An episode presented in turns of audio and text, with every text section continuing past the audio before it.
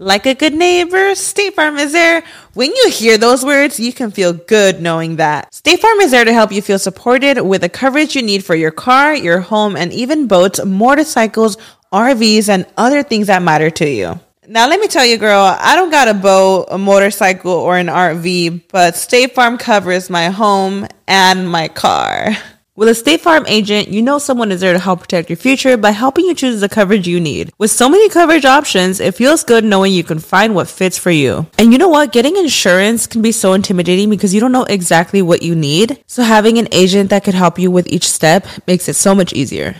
Girl, I feel you on that. So when things get complicated and you need ways to get help, State Farm gives you options there too. Maybe you like to handle things in person or on the phone with your local agent, or you prefer to do it on statefarm.com or on the award winning app. State Farm lets you do things your way. I personally am the type of gal that likes to do things through an app. It just makes it more easier than going in person or hopping on a call. So I love that they have that option available. Girl, I like to use an app too. I'm not trying to pull up in person or, or call because I'm way too, I have too much social anxiety for that. I'm trying to do it on the app. So that's why I'm here with State Farm. And that is why, like a good neighbor, State Farm is there.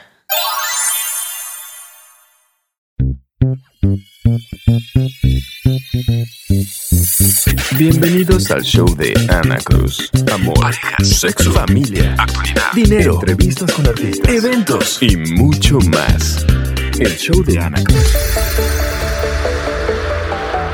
Hola, ¿qué tal? Bienvenidos una vez más a un episodio más de este mi podcast by Anita Cruz. Estoy súper emocionada porque el tema del que vamos a hablar el día de hoy, híjole, me pega como palo a piñata. O sea, es un tema con el que me he identificado por muchos años y que me ha hecho llorar, me ha hecho sentir mal, me ha hecho sentir juzgada, pero también me ha dado muchísima fuerza para levantarme y seguir adelante y demostrarle al mundo de lo que estamos hechas las mamás solas, porque por muchos años me tocó ser mamá sola y representar el rol de la mujer en esta sociedad moderna.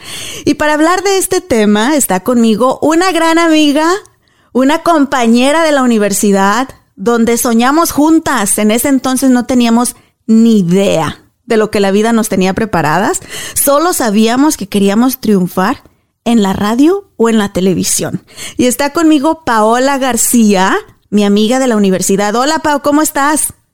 Ay, querida Anita Cruz, feliz de la vida. Muchas gracias. Muchas gracias por tu invitación. No sabes cuánto me emocionó cuando me dijiste, oye, ¿te interesaría participar en un podcast que hago? Y dije, claro, mi amiga es famosa. ¿Cómo le voy a decir que no? amiga. Qué bonita introducción, hija. Tú sí le avanzaste más en eso. Yo me quedé a medias tintas en el camino, pero pues aquí andamos. No, pero ¿sabes qué? Yo quiero contar cómo yo te recuerdo en la universidad. Y quiero decirte hoy, después de años que nos graduamos. No le saque veinte y tantos. que eras una de las chavas que más admiraba mientras Ay, cállese. Sí, sí, sí. Es que teja, te digo por qué. Número uno, bien guapa, amiga. Siempre bien guapa tú. Ay. Bien guapa. No engordas ni porque ya tuviste hijo, amiga. Ah, sí tengo mi muffin top, hija. No, sí lo tengo. Pero estás bien guapa. Sí, sí está. Estás bien guapa. Ah. Y luego siempre has tenido una personalidad que pocas nos atrevemos. No filtro, en otras palabras, pero con facts, como decimos nosotros. Eres una mujer de opinión, pero también desde que estábamos en la universidad, Paola, eras la única que ya estaba ejerciendo la carrera, güey. Estabas trabajando en ese entonces en la radio ya para EXA. Exacto. Y pues no manches. Era Exa. Exa era como que el sueño de todo mundo ya cuando nos graduábamos. No, tú me la pela. Yo ya estoy ahí trabajando. Así que no Pues te sí, quites pero- tu crédito, amiga. No, no me lo quito. Simplemente como que me fui de la línea y después ya no trabajé tanto en medios porque regresé a la docencia. Te acordarás. Yo Sí, daba sí, sí. clases y también trabajaba en, en la radio y más que nada a lo que me he estado dedicando muchísimo eh, fue a la docencia hasta que empezó la pandemia y pues bueno, nos descansaron Sí. algunos y regresé directamente a lo que es freelancear, pero justamente tras bastidores estamos platicando tú y yo. Te lo he dicho antes y te lo puedo repetir. te admiro mucho yo a ti porque eres una mujer que se abrió paso en un país donde llegaste sin conocer a nadie y ya tienes un lugar importante, tienes tu podcast, tienes tu blog. Y la otra vez me acordaba tanto de ti que dije, oye, pues, mi amiga Ana nunca ha quitado el dedo del renglón, como que yo ya le eché la flojera, entré un poco en la zona de confort y dije, ¿sabes qué? Creo que es momento de, de regresar. Voy a descubrir cómo y bajo qué términos. pues en eso ando. Y lo vas a lograr, amiga, porque cuando traemos ese espíritu emprendedor, yo sé que a todas en la vida nos ha tocado eh, momentos altos, momentos bajos, momentos bien bajos, güey, de lo que vamos a hablar a continuación. Pero cuando traes esa chispa emprendedora, es válido, es válido caerte, somos humanos, no somos superwoman. Y quiero que todas las mujeres que están escuchando este podcast sepan, es válido sentirte de la patada. Lo que no es válido es, es válido sentirse una basura. Sí, sí, sí. Exactamente. Mira, te voy a interrumpir tantito. Es como una vez me lo dijeron en alguna terapia. No puedes tú evitar el dolor, pero ya es tu propia decisión continuar en el sufrimiento. Exacto. Entonces, tú decides si le vas a dar una semana, un mes a tu pesar, o una vida. Es una decisión personal. De nadie más, solo tuya. Exacto. Pues bueno, soñamos, amiga, nos graduamos. Algo que quiero mencionar también que recuerdo mucho de ti en la universidad. A ver. ya aquí te voy a sacar los trapitos ah, al tú sol. Sácale. Oye, si me los voy a sacar yo sola, que no lo hagas tú.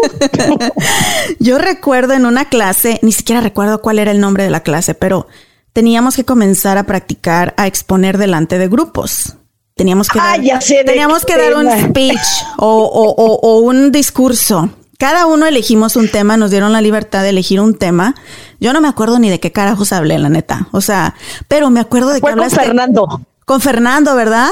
Eh, sí, porque güey me traía de bajada y yo hablé de. Déjate digo, Ay, déjate la- digo. Mutilación genital femenina. Ese tema, o sea, para que tú en, desde ese entonces tuvieras tan claro tu postura como mujer y en los derechos de la mujer, yo me quedé, no manches, yo estoy todavía hablando de pepitas y esta ya anda acá en otro nivel político. ¿Te acuerdas de ese discurso, Pau? cómo se me fueron encima, hija. Claro que lo recuerdo, cómo se me fueron encima. Hasta el mismo maestro fue así de, ay, qué tema. Yo dije, bueno, pues dijeron tema abierto, dijeron algo que nos importaba, pues ahí les va. Y los hombres de nuestro salón pitorreándose de la risa y los callé porque estaban, ay, sí, sí, la mutilación vaginal. Y dije, pues es un problema muy fuerte. Claro que recuerdo ese episodio. Y así ha sido siempre. Y no has cambiado. Y me encanta porque yo me la curo cañón viendo tus posts en Facebook. Yo, yo soy tu fan, amiga. Yo soy tu fan y soy una stalker ahí en tu Facebook. Pero me encanta que tienes una postura bien definida en muchos temas y que tienes hechos, tienes facts para defender tus posturas. Y eso me encanta porque creo que todavía, y yo lo digo como mujer latina viviendo en los Estados Unidos, todavía nos callamos mucho. Y estamos en el 2021, güey.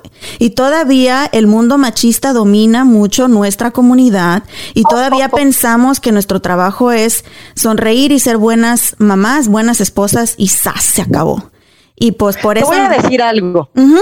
Y no me lo vas a creer. Ya sabes que estoy tomando un diplomado en flores de Bach desde el psicoanálisis y se escucha acá bien mamerto, Ujú. pero es la verdad, hija. Y justamente el tema de ayer eran unas flores que tiene que ver con muchas de estas posturas que tenemos como mujeres en Latinoamérica. Sí tengo mi opinión, pero eso también me ha causado muchos problemas. No siempre ha sido una parte tan bonita y me ha causado problemas en las relaciones personales, Sí. porque no estoy acostumbrada a callarme. Pero lo que mencionas es completamente cierto. En Latinoamérica se nos empieza a formar desde niñas para sentarnos bien, reírnos adecuadamente, a un volumen no muy alto y solamente abrir la boca cuando se nos pregunta. Y yo desde que estaba muy pequeñita hice siempre todo lo contrario y lo sigo haciendo.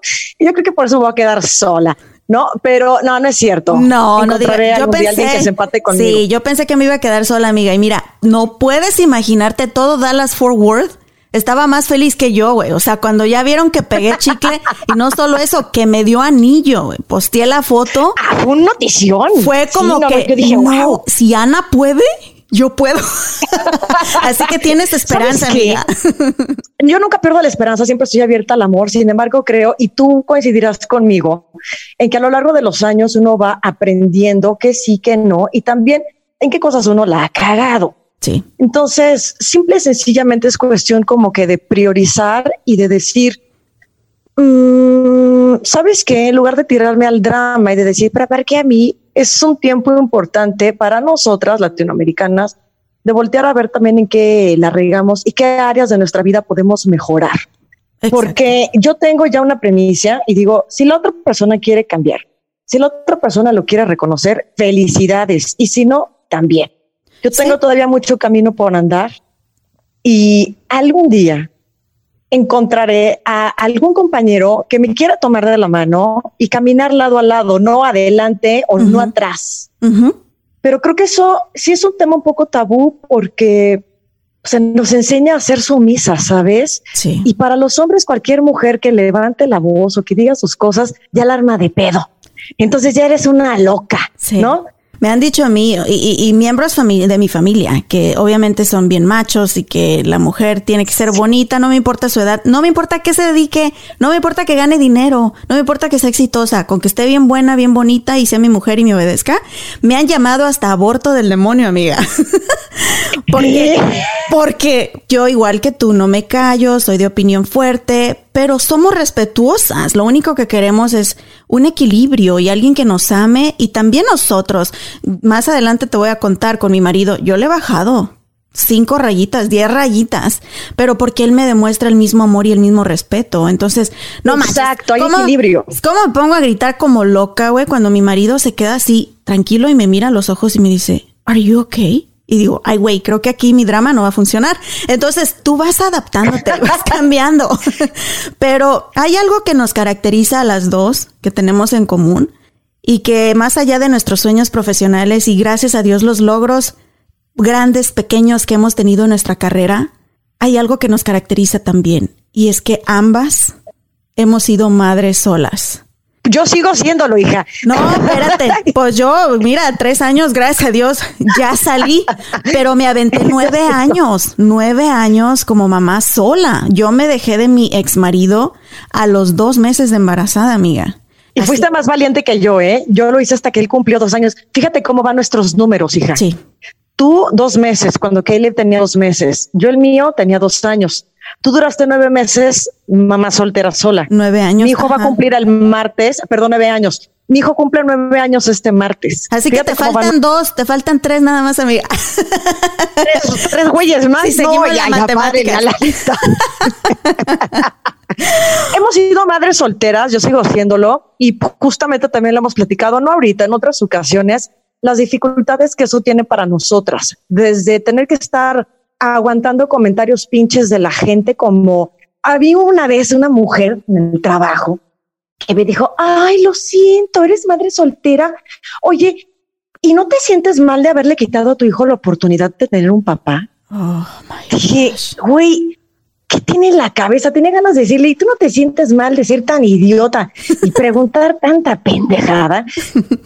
y mi respuesta, a pesar de que, porque ahorita nueve años atrás sí era distinto, la gente se te quedaba viendo feo o te hacían comentarios como de lástima o hacerte sentir que eras una fracasada, ¿no? Porque, uff, ¿cómo no pudiste retener a un hombre a tu lado, ¿no? Y darle una familia a tu hijo. Y llegó el punto en el que yo dije, a ver, yo no tengo que estarle dando razones a nadie. Si las doy es porque se me da la gana y prefiero que mi hijo venga de un hogar fracturado, pero que todos los días se levante con santa paz, estar viviendo en una casa donde los papás están peleando todos los días, gritándose hasta lo que no, rompiendo platos, inventando madres.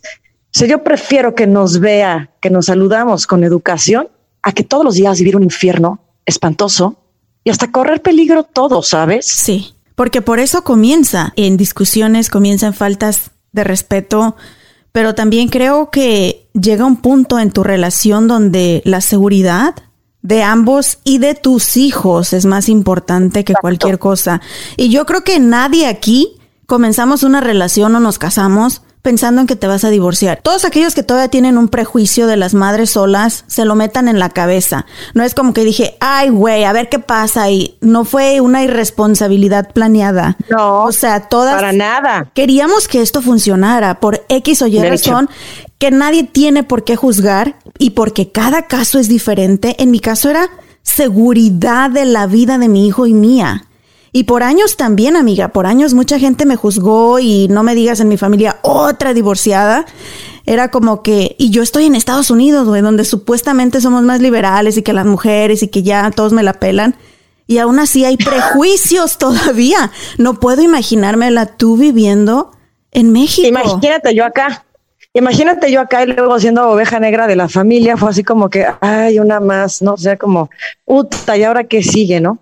Por muchos años fue eso, por muchos años fue la cuestión de que todo el mundo dudaba que yo iba a poder. Pasó una experiencia importante. Después de que yo mandé al carajo la relación con el papá de mi hijo, yo me salí con una mano atrás y mi hijo adelante. Sí, porque este güey dijo yo compré todo y las cosas son mías, entonces yo nada más mis pertenencias personales las saqué. Duré ocho meses viviendo con mis papás. Les agradezco infinitamente, pero fue terrible porque dije, yo no tenía planeado esto para mi vida. Entonces, tienes que lidiar con el duelo de que mandaste al carajo una relación a la cual invertiste porque amabas a la persona, nada más no se dio. Tienes que lidiar con el hecho de que por dos años yo estuve al cuidado de mi hijo porque yo no quise mandarlo a ningún daycare ni nada. Entonces, no tenía trabajo, tenía que conseguir un trabajo. Literalmente yo tenía que empezar de cero una vez más. Y entonces, cuando voy a ser muy breve, porque se me va a aventar las dos horas del podcast aquí. Es que está bueno, trabajando bueno.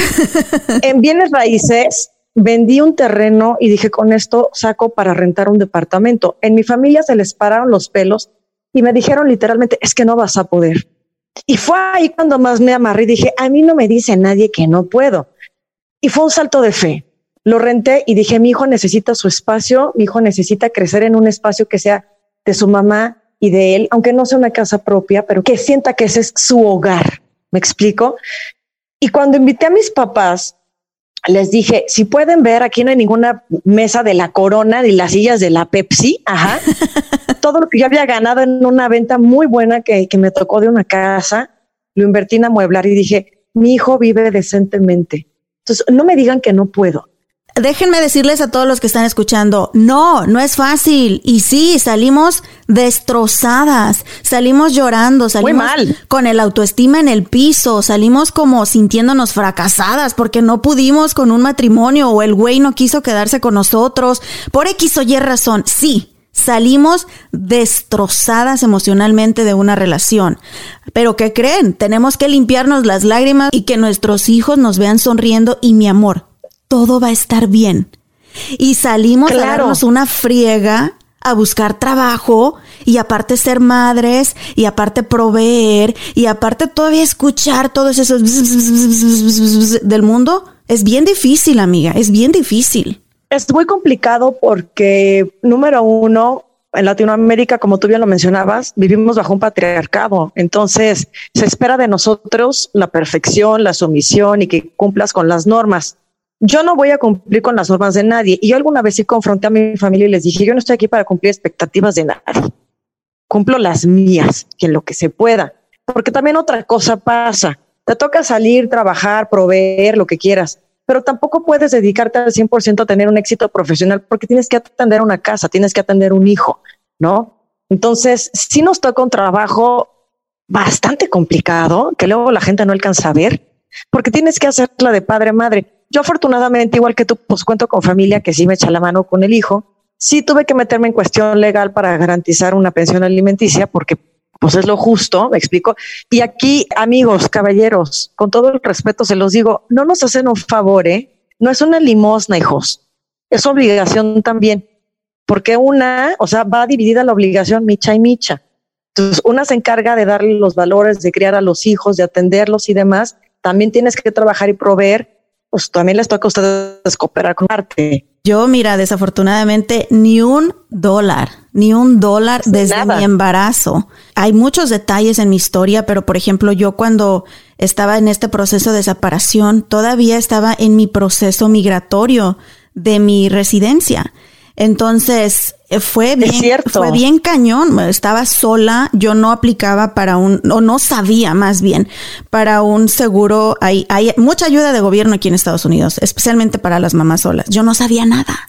Entonces yo trabajaba, tenía tres trabajos y en mi mente era solamente ahorrar porque calculaba que me iba a gastar unos 10 mil dólares en el parto.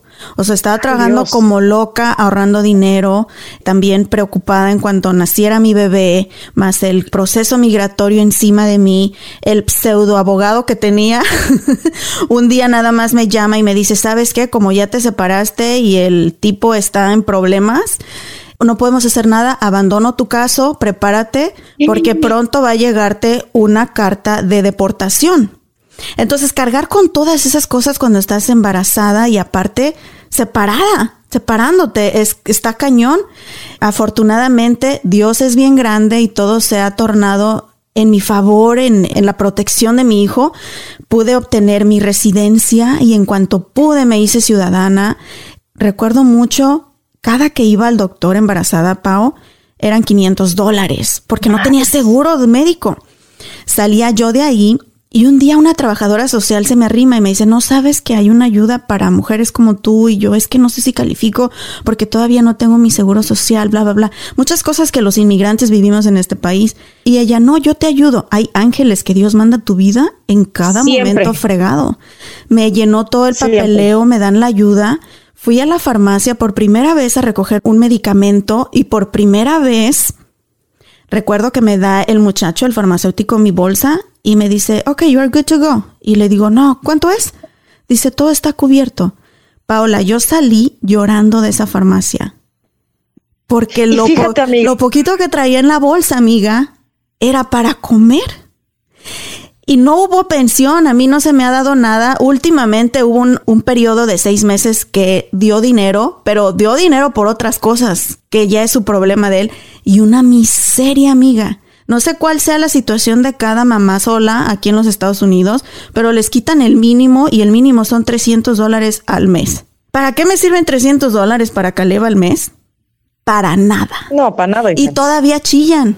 Y todavía me están quitando Sí. mi dinero. Está cañón. Pero creo que al final de cuentas, todas estas experiencias tan duras, tan tristes, tan feas, que hoy las podemos contar riéndonos, ¿eh? Pero ¿qué tal antes? dije, yo alguna vez dije, todo lo que me hace llorar ahorita, algún día lo podré contar y me reiré. Y es Sí. justamente lo que estoy haciendo contigo ahorita. Sí. Se le llama la ira interior, no es la ira de ir a mentar madres y romper cosas, ¿eh?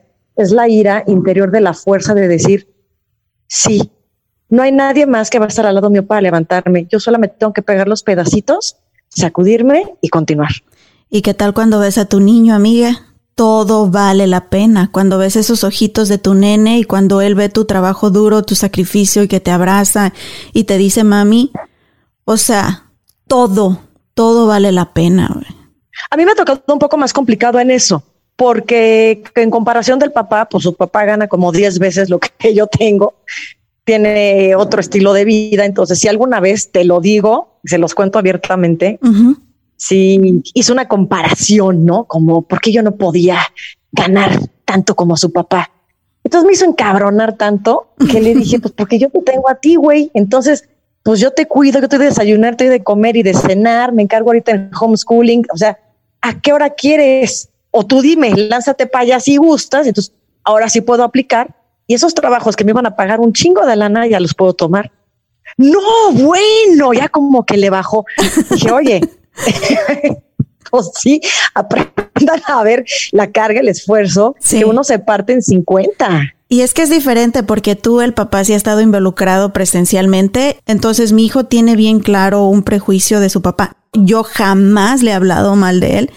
Y te comentaba Exacto. antes de comenzar a grabar, hay muchos detalles de mi vida en ese sentido que no he compartido por respeto a mi hijo, pero nunca le he hablado mal de él. Pero los niños ven y los niños no son tontos.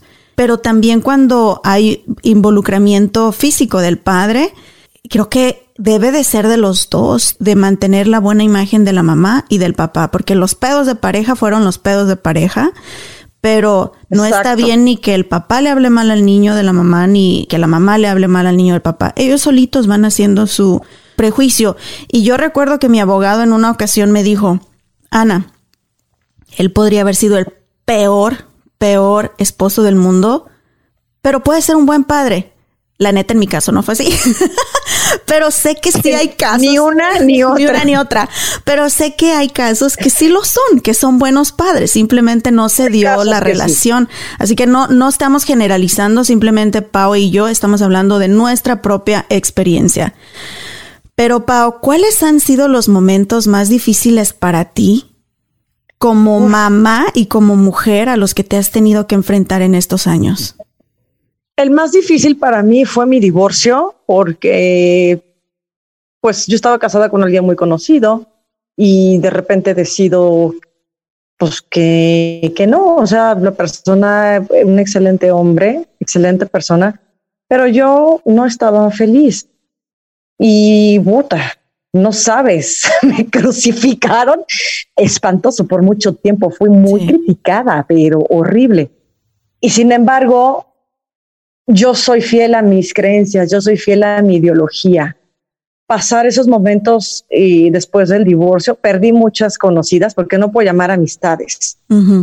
Una amistad va a estar contigo en las buenas, en las malas, en las peores y en las mejores. Ajá. Entonces, gente que sacó el cobre de una manera que no fue la esperada, yo dije, con permiso, o sea, no tienes nada que hacer en mi vida ya.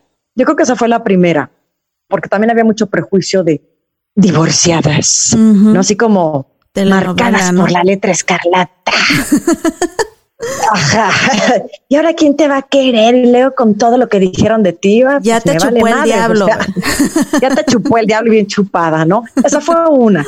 Número dos, cuando decido terminar yo la relación con el papá de mi hijo. Ah, porque aparte en mi divorcio también me salí con una mano atrás y una adelante. ¿eh? O sea, he perdido dos veces en mi vida todo a nivel emocional y material.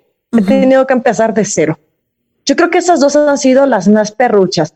No puedo decir que terminar relaciones de pareja sean complicadas para mí, pero estos dos eventos sí lo fueron. Claro, porque involucraba más. Involucraba el primero una ilusión de matrimonio y el segundo era tu hijo. O sea, ya es una relación que involucra más emocionalmente.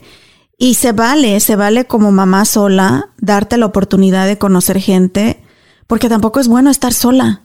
Acaba uno amargado, traumado, eh, no porque ya eres madre significa que debes de dejar de ser mujer, pero sí hay muchos factores de los que tenemos que tener cuidado y muchas cosas que tenemos que hacer un poquito diferente ya cuando tienes hijos y estás abierta al amor. Y enseguida vamos a hablar de eso, vamos a seguir hablando de lo difícil que es ser mamá sola, pero también lo gratificante y lo poca madre porque nosotras no nos, no nos dejamos. Eh, Ay, no, nada. a continuación, no se despeguen, estoy hablando con mi amiga de la universidad. Paola García, que, ay amiga, cómo nos hacía falta ponernos al tanto. No se despeguen, continuamos. Bienvenidos al show de Ana Cruz. Amor, sexo, familia, actualidad, dinero, entrevistas con artistas, eventos y mucho más. El show de Ana Cruz. Continuamos en este episodio de mi podcast hablando de, híjole, el rol, el papel que la mujer tenemos que jugar en esta sociedad moderna y agárrense, más cañón, cuando por X o Y razones del destino eres madre sola. Está con nosotros mi amiga de la universidad, Paola García, ambas con muchos deseos, muchos sueños profesionales que gracias a Dios pudimos lograr varios de ellos, pero que también la vida nos ha dado trancazos en el sector emocional pero que no nos hemos dejado caer y, hemos seguido adelante. Paola, hablábamos de, de lo difícil que es levantarte cuando pues has tenido ahora sí que una relación que ha tenido que terminar y cuando hay nenes de por medio.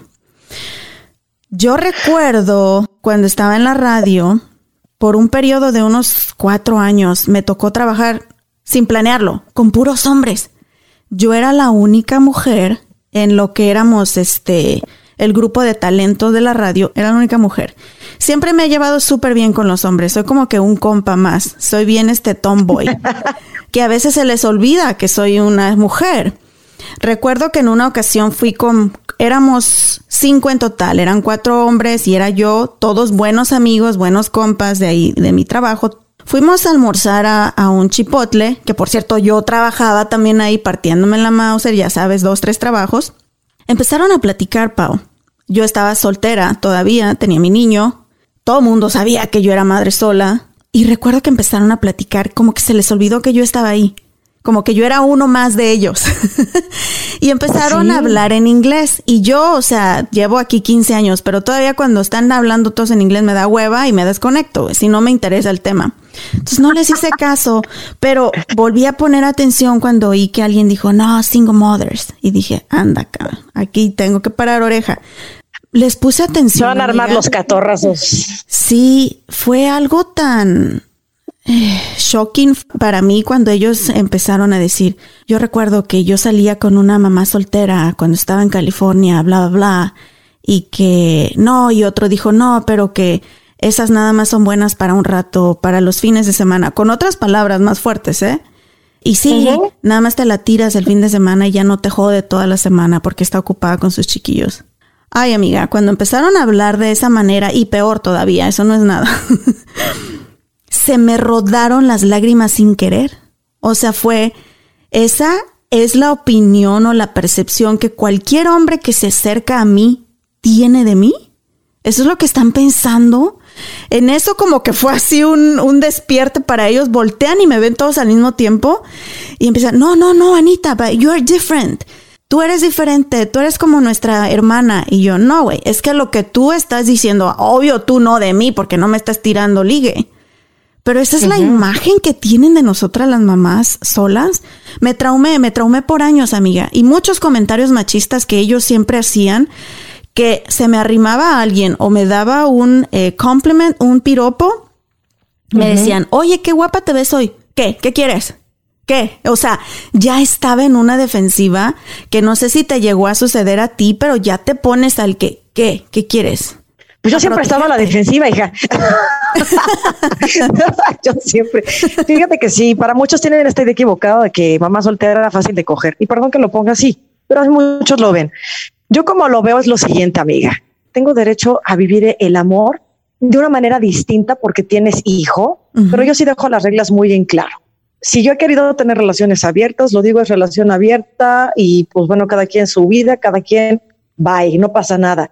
Y cuando ha sido relación formal, también lo he dejado muy bien claro porque creo que uno tiene que preguntar, a ver, ¿qué está buscando el hombre? O sea, tú preguntas, y yo sí lo hago directamente, ¿eh? aunque les incomode. O sea, ¿quieres algo formal o informal? A mí avísame, porque eso, las jaladas ya terminé harta. y cuando es relación formal, si digo, pues yo tengo un hijo, entonces la gallina viene con pollito.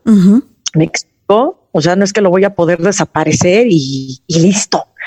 Si lo que tú buscas es únicamente pues satisfacer necesidades, dímelo y si yo estoy con la misma intención, pues te diré que órale. Y si no, pues el mercado está abierto.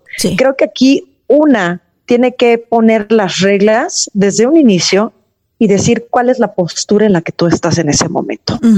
Para mí creo que eso es importante. Y sí, y también este sabía mi valor como mujer, o sea, uno sabe lo que uno puede aportar a una relación y siempre supe que a mí nadie me estaba haciendo un favor. Porque lo llegué a escuchar y oía comentarios de que, ah, chin, está bien buena la vieja, pero te avientas todo el, el Costco Pack, acá burlándose, ya sabes, ¿no? O que agarras la vaca y tienes que agarrar el becerro. Y cuando yo oía ese tipo de comentarios, o que llegaba eh, alguien y quería ligar conmigo, y a, a, mí nadie me está haciendo un favor. O sea, yo sé mi valor de mujer, sé lo que puedo aportar como mujer. Y aparte porque hemos sido independientes económicamente, así que no me vas a ayudar a mantener mi hijo. Que ahora digo, bendito Dios, cuando encuentras un hombre bueno, Dustin es el papá de mi hijo en todos los sentidos, educación, emocional, económicamente. O sea, Dustin llegó a callarme la boca y a decirme, sí hay hombres buenos, pero me tocaron madrazos antes de eso, amiga. Pero algo que sí yo les Yo no creo que te haya callado la boca, hija, pero más bien que llegó a tu vida en el momento en el que ya estabas lista. Sí para recibir un tipo de amor diferente y sobre todo que vieras que si eras merecedora de una persona que valía la pena. Sí, sabes que antes de Dustin, o sea, sí se acercaron chicos a mí, sí salí con un par de chicos tratando de ver las opciones porque yo sí quería encontrar a alguien, yo no quería envejecer sola. Y yo tomé muchas precauciones, Pau. Por ejemplo, nadie nunca fue a mi casa. Nadie nunca conoció a mi hijo. Y no, yo sí la cagué. No, yo no. Pues, ¿sabes por qué? Porque cuando quieren quedar bien contigo, te dicen lo que tú quieres oír. Hubo un chavo que de hecho sí era de que, oye, me interesa mucho conocer a tu nene. Yo le veía, era un creído el tipo y yo sabía que eso no va conmigo. No sé, yo lo sentía muy en el fondo y, y no, no permití que nunca nadie se acercara a mi hijo. El primero que conoció a mi hijo y fue sin planearlo fue Dustin. Y fue porque yo tuve una cirugía bien grave de riñón y yo le dije, no. Es correcto. Sí, y le dije, no vayas a mi casa. Yo te aviso cuando ya me sienta mejor, cuando ya te pueda ver. El otro desesperado que quería ver que yo estaba bien, va y se para en mi casa con una cajita de galletas o panecitos, ya ni me acuerdo qué me llevó. ¿Y quién crees que abre la puerta? Mi niño. Pero yo eh, desde esos detalles dije, este hombre no le importa y él va a estar ahí porque él quiere estar ahí, no porque yo se lo pida. Sí, yo creo que como madres solas a veces es bien importante que no le demos ese privilegio a cualquiera. Porque una cosa es que nos partan el corazón a nosotros, pero a veces los niños se emocionan y a veces los niños están deseosos de una figura paterna y que le partan el corazón a, mi hijo, ahí sí no se lo perdono a nadie.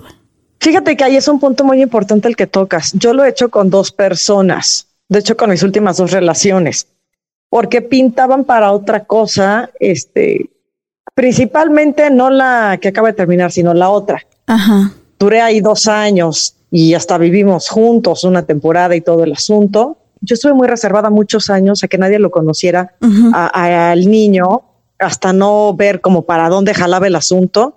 Y yo creo que voy a regresar exactamente a lo mismo porque no es que la gente sea mala, aclaro, y, y quiero hacer el punto, énfasis en este punto que tú dijiste.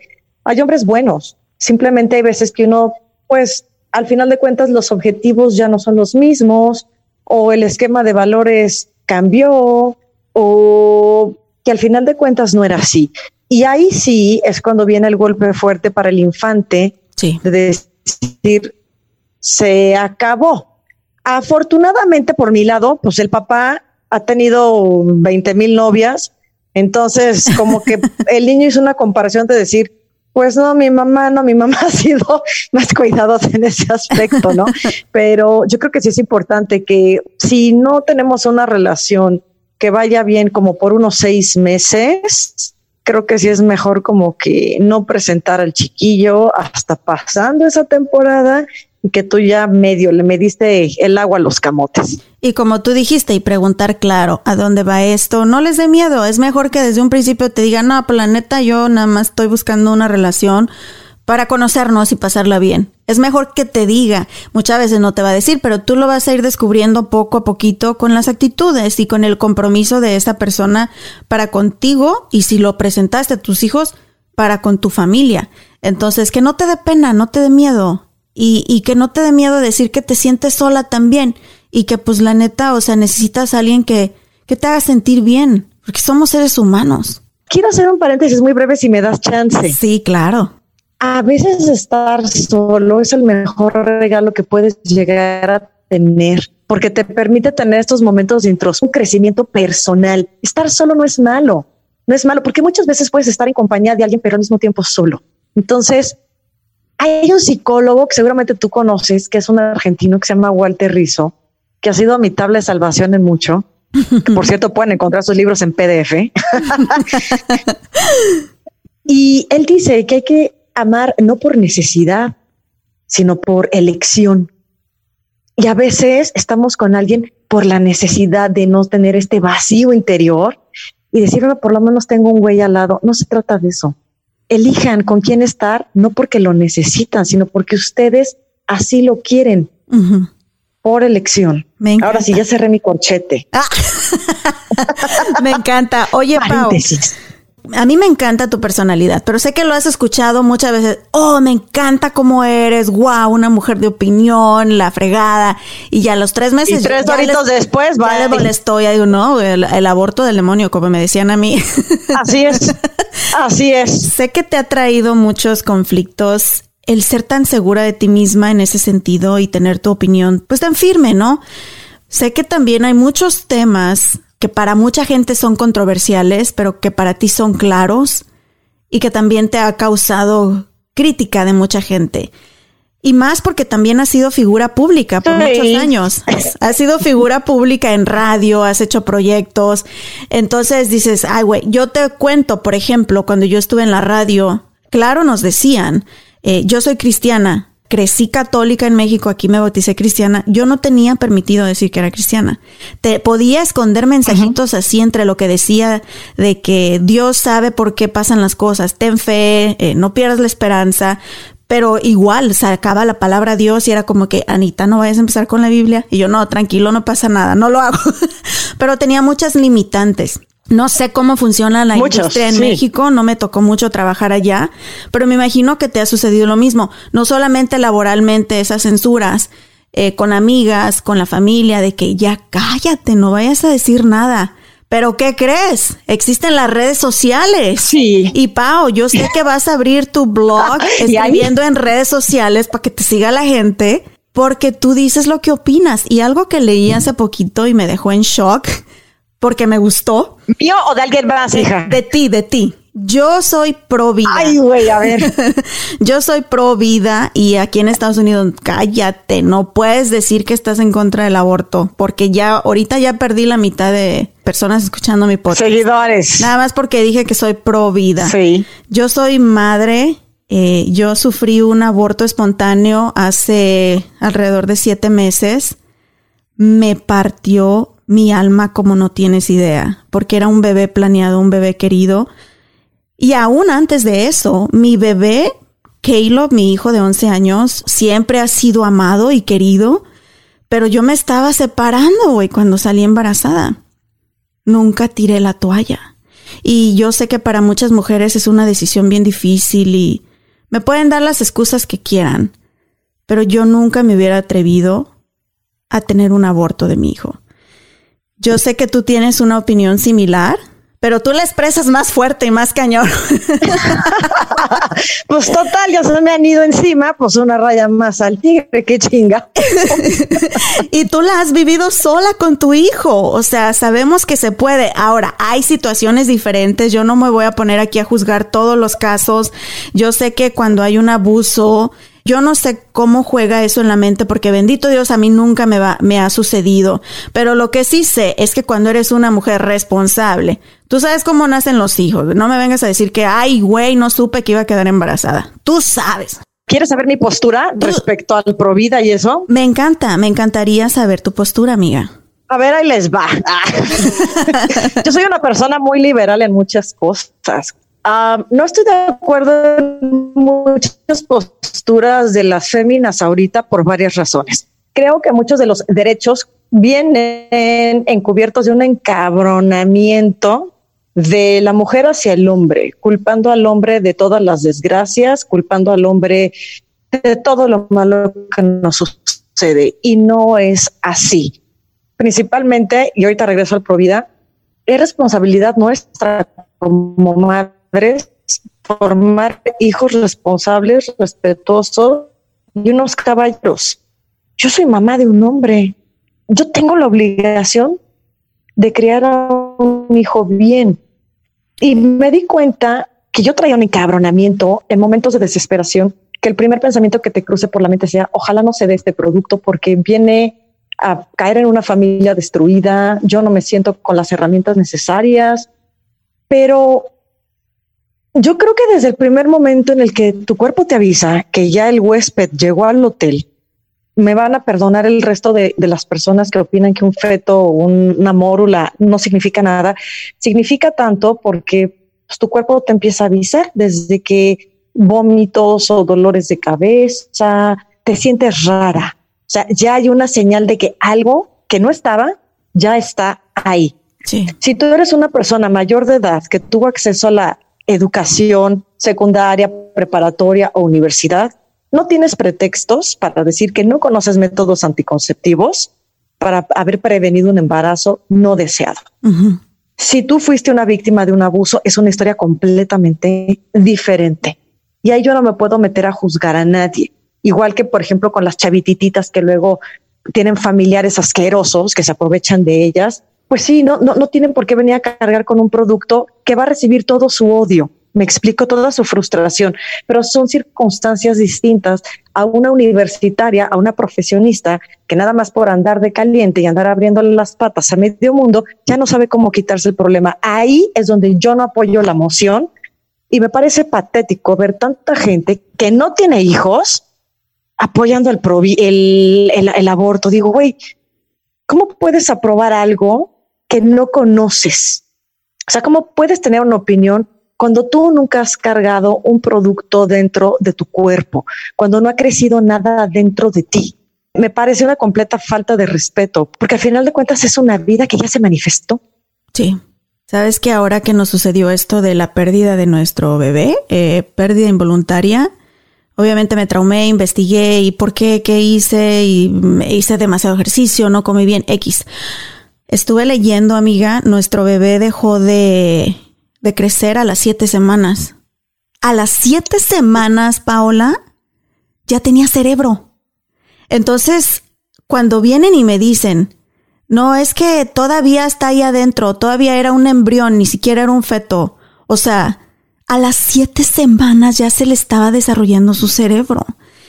Y ahora sí voy a decir abiertamente también, está la pastilla del día siguiente, están los condones, métodos anticonceptivos, así que no es como que estamos en la época de nuestras abuelas que no tenían información.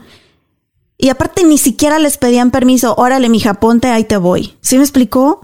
Ya hoy en día creo que a la mujer, así como tenemos más derechos, también tenemos más responsabilidades. Y algo que me dijo mi esposo cuando le conté que iba a hablar contigo de este tema, porque siempre lo discutimos, porque es de que no manches, si hablas de eso, como desde hablar que eres cristiana, vas a perder a medio de mitad de tu audiencia. Si hablas del aborto, amiga, yo estoy en Estados Unidos, donde las leyes ya ahorita están en, en otro nivel, güey. O sea, ya puedes hacer lo que quieras aquí, hacer lo que se te dé la gana. Y se vas a perder a la mitad de tu audiencia. Pero a veces yo siento la responsabilidad también como madre de decir lo que siento sobre el ser madre. Y mi esposo me dijo un punto muy importante, Paola.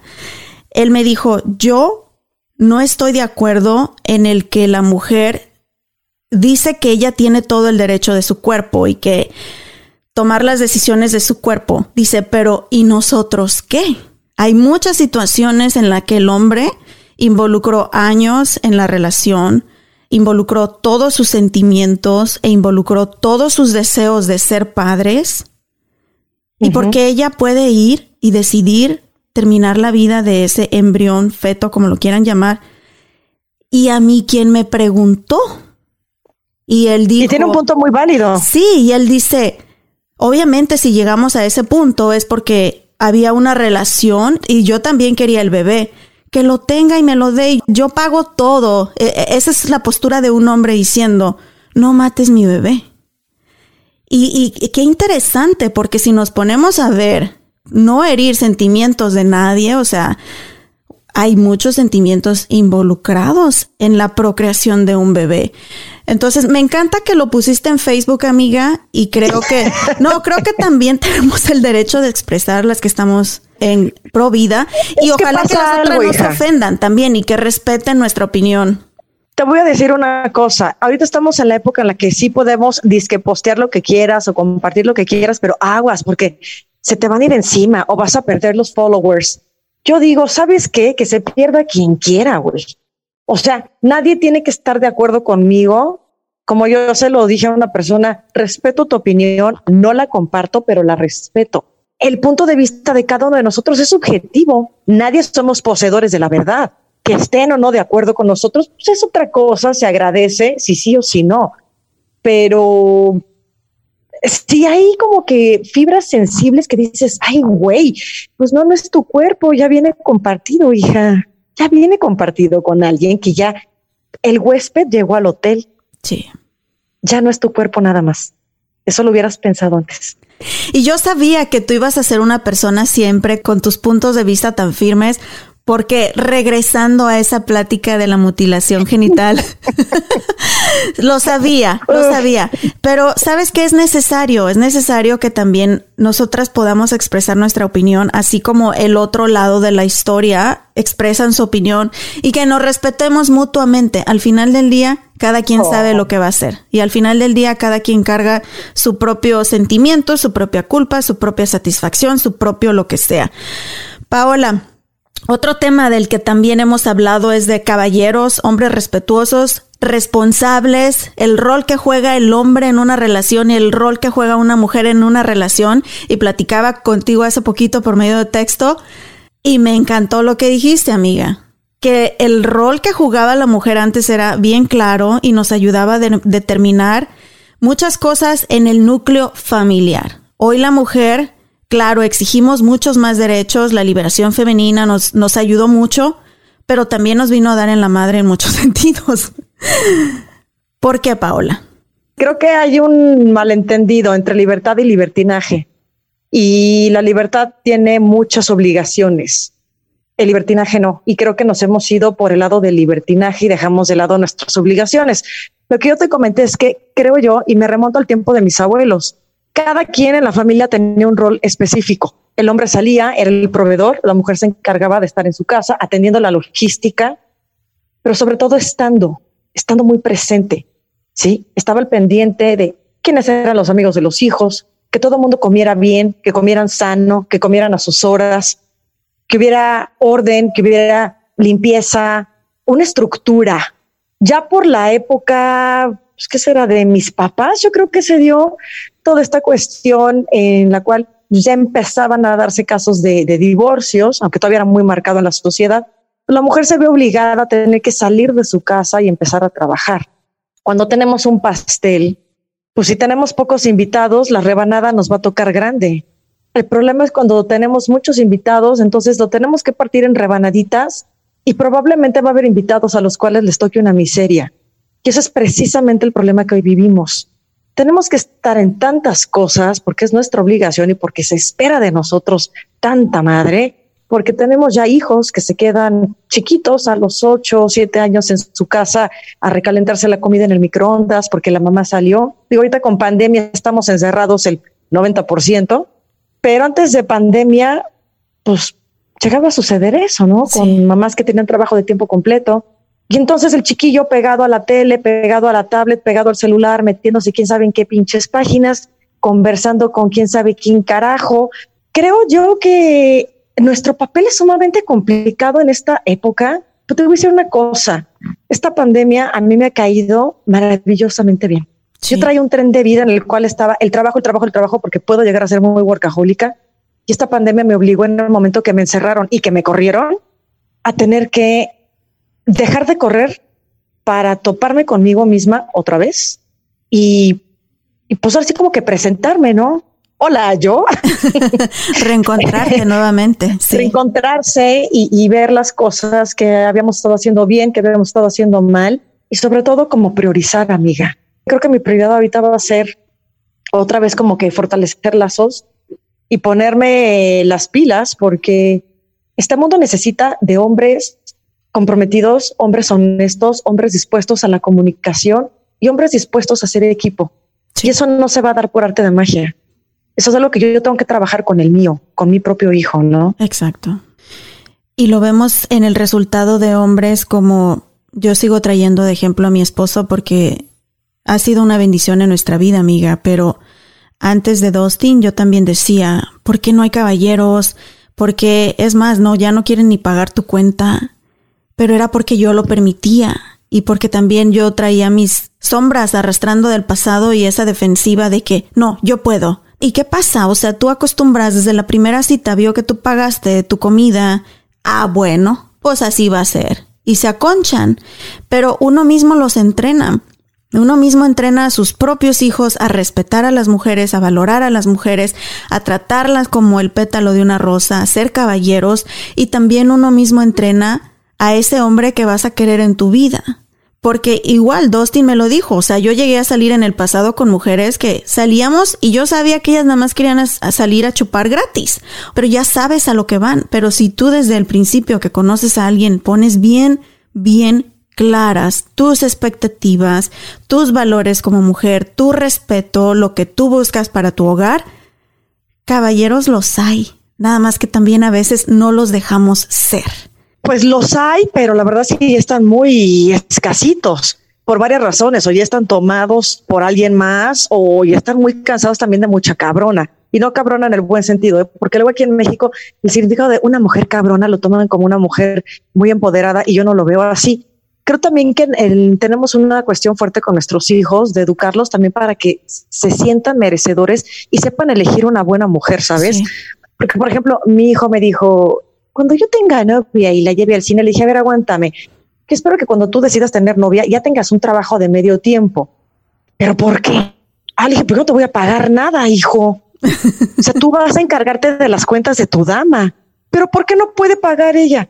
Pues porque yo creo que sería importante que ella se sintiera atendida por ti, se sintiera que está siendo consentida por ti y que tú te encargues yo no te voy a dar un solo peso para cuando tú tengas una novia. Ve pensando qué vas a hacer. Y creo que esto que dices esto es importante, decirle a la persona, a ver, estoy en una situación con todas las modernidades, esperando que te comportes a la antigüita o nos vamos micha y micha o cada quien sus cosas, pero sí es importante hablarlo. Sí. Y al final del día el objetivo tanto de hombres como mujeres, es ser feliz. Yo, yo no creo que exista alguien que diga, ah, vengo aquí a joder porque yo quiero joder y yo no quiero ser feliz. Yo creo que al final del día. Oye, amiga, sí los hay, ¿eh? sí me he topado con gente que yo creo que necesitan su dosis diaria de a quién voy a chingar. Sí, sí los hay. amiga, yo que quiero terminar el podcast positivo, pues. me pagan por motivar a la gente, amiga. Finalmente, para terminar este podcast y porque me gusta terminarlo así como que bien bonito y sé que tú estás tomando clases sobre eso, ¿qué es lo que te levanta todos los días a ser una mejor madre, pero principalmente a ser una mejor persona? Yo antes solía armarla de jamón de todo y a todo el mundo y por todo y culpabilizaba a todos de todo. Hace seis meses, como siete meses, terminé una relación así súper, súper mal. Y yo estaba tan enojada que dije, ¿sabes qué? Ya basta. O sea, es momento de voltear a verme y ver en qué contribuí yo.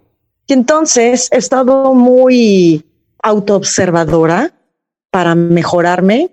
Vi en esta última relación que sí mejoré muchas cosas que creí que van a ser imposibles por mi personalidad, pero sí lo hice. Tengo todavía mucho trabajo que hacer, pero yo tengo la firme convicción, amiga, de que el día que me vaya de este planeta, quiero voltear hacia atrás y decir, no importa todo lo que tuve que pasar, no importa todos los baches que tuve que brincar, los hoyos en los que me caí, nada de eso importa, porque sabes que me voy plena, me voy contenta de que el trabajo que hice aquí en la tierra lo logré.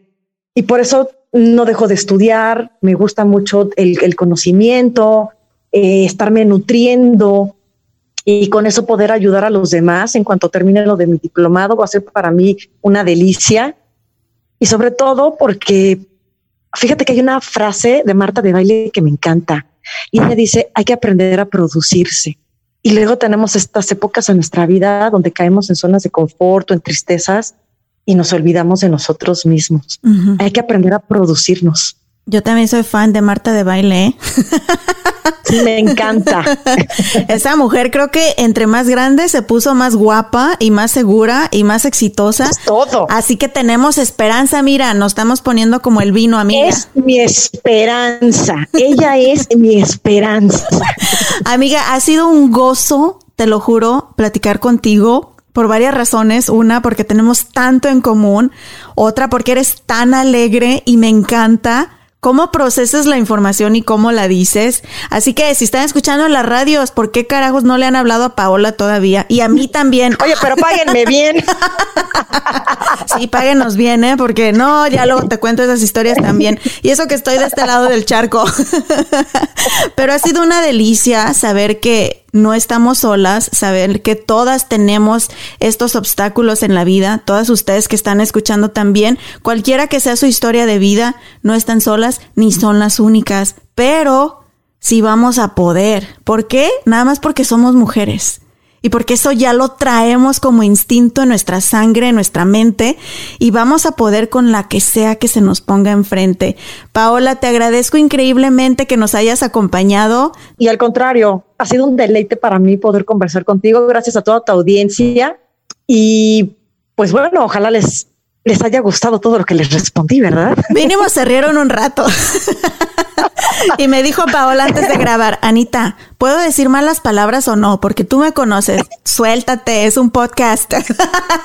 Soy súper mal hablada, entonces, pero, pero bueno, yo no sabía porque tú eres como que muy diplomática en tus cosas. Y yo luego saliendo con mis palabras charras, pues no. Pero es que sabes qué? Todos jugamos un rol en, en, en medios, ¿no? Juegas un personaje y me dice mi hijo Caleb, ay mamá, si la gente realmente te escuchara en la casa, ya de que empiezas, hola mis amores. y a mí, vete a lavar los dientes, Caleb, eh, recoge la basura. Es que, pues, trato de darles lo mejor de mí, pero como seres humanos, pues todos tenemos lo de nosotros. Y qué rico, ¿no? Qué rico. Ay, sí. Sí, me encanta esto de los streamings, porque uno no se ve tan limitado como en los medios normales de radio y televisión donde te limitan todo, güey. Tienes que enseñar pechuga, lucir bonita, parar el pico y hablar solo o sea, ya perdí el trabajo, porque qué voy a enseñar? Amiga, pues, pues, ¿por qué crees que me corrieron? Muchas gracias, amiga. Te mando un abrazote, hablamos pronto y ten por seguro que te voy a estar molestando, invitándote a más episodios porque tenemos tanto de qué hablar. Lo que gusta es cariño. Un besito. Y así llegamos al final de este episodio. Muchísimas gracias por habernos acompañado y recuerden que pueden dejarnos sus comentarios en las redes sociales. Si ustedes son una mami sola, ¿cómo le hacen para encontrar ese impulso para ser cada día mejores? ¿Cuáles son nuestras redes sociales, Rey? Nos pueden seguir por Facebook, Instagram y Twitter como arroba by Anita Cruz. Otra vez, arroba by Anita Cruz. Gracias. Y también recuerden que por favor necesitamos que nos dejen sus comentarios y sus reviews en Apple Podcast, ¿verdad, Rey? Y no es nada complicado, es bien fácil hacerlo. A ver, dinos, ¿cómo le pican, dónde le pican y cómo escriben ahí su comentario? En nuestra librería de episodios, deslice hacia abajo, haz clic en Write Review y así de fácil puedes dejar tu comentario y asegúrate de dejarnos cinco estrellas. Muchas gracias, Rey, y muchas gracias a todos ustedes por habernos escuchado el día de hoy. Les mando un besote. Nos escuchamos el próximo martes. Gracias por ser parte una vez más del show de Ana Cruz. When you need mealtime inspiration, it's worth shopping Kroger, where you'll find over 30,000 mouthwatering choices that excite your inner foodie. And no matter what tasty choice you make, you'll enjoy our everyday low prices, plus extra ways to save, like digital coupons worth over $600 each week. You can also save up to $1 off per gallon at the pump with fuel points. More savings and more inspiring flavors make shopping Kroger worth it every time. Kroger, fresh for everyone. Fuel restrictions apply. Hello, it is Ryan, and we could all use an extra bright spot in our day, couldn't we? Just to make up for things like sitting in traffic, doing the dishes, counting your steps, you know, all the mundane stuff. That is why I'm such a big fan of Chumba Casino. Chumba Casino has all your favorite social casino style games that you can play for free anytime, anywhere with daily bonuses. That should brighten your day a little. Actually, a lot. So sign up now at chumbacasino.com. That's ChumbaCasino.com. No purchase necessary. VGW. Void were prohibited by law. See terms and conditions. 18 plus.